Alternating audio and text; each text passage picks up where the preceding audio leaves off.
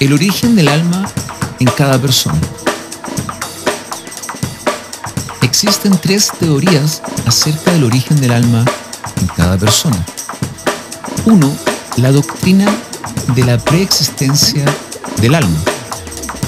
Algunos teólogos especularon que las almas de los seres humanos existían en un estado previo y que ciertos acontecimientos en aquel primer estado eran la causa de la condición en que aquellas almas se encuentran ahora. Se pensaba que esta teoría ofrecía la explicación más natural al hecho de que todos los seres humanos nacen pecadores. Esta teoría recibe muy poco apoyo en la actualidad. 2. El traducenismo. Según esta doctrina, las almas de los seres humanos son generadas junto con los cuerpos mediante la reproducción común y por tanto se transmiten de padres a hijos.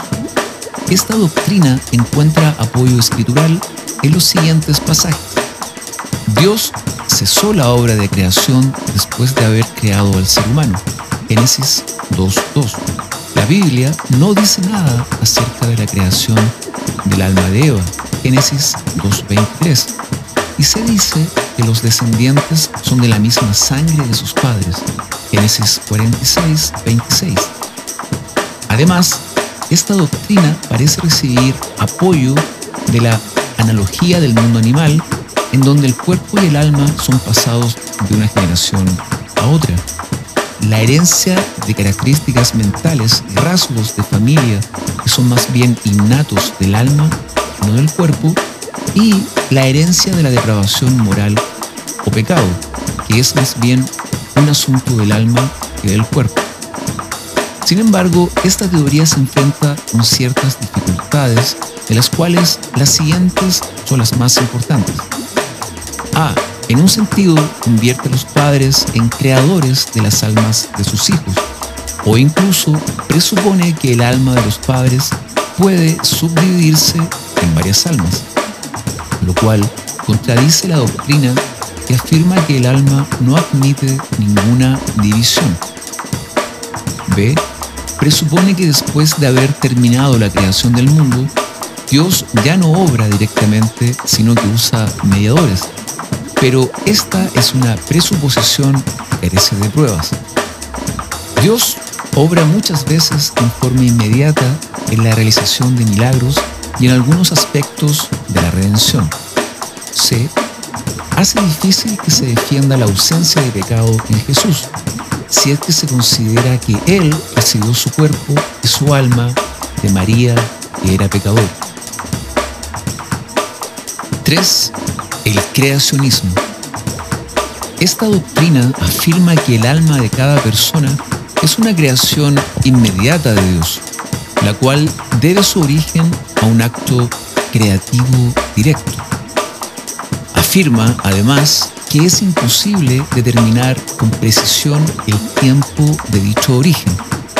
Se conjetura que el alma es creada pura, pero se vuelve pecaminosa incluso antes del nacimiento de la persona, debido a que ingresa a la complejidad del pecado, complejidad que afecta a toda la humanidad. Esta teoría concuerda más con la escritura que la anterior, ya que la Biblia le asigna al cuerpo y al alma orígenes distintos.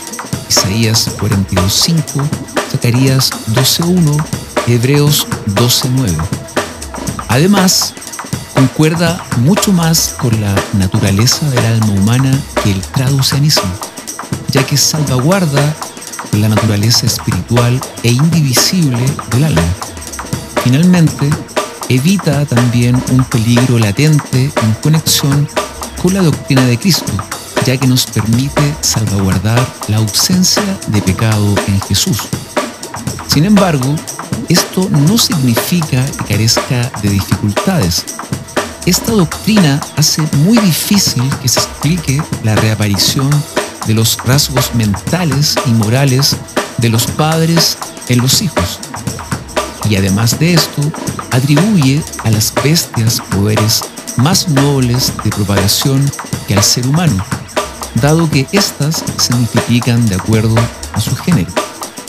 Finalmente, corre el peligro de hacer de Dios, al menos indirectamente, responsable por el pecado, dado que se afirma que Dios envía a un alma pura hacia la complejidad del pecado, lo cual inevitablemente la corromperá. Sin embargo, a pesar de estas dificultades, merece que se opte por ello.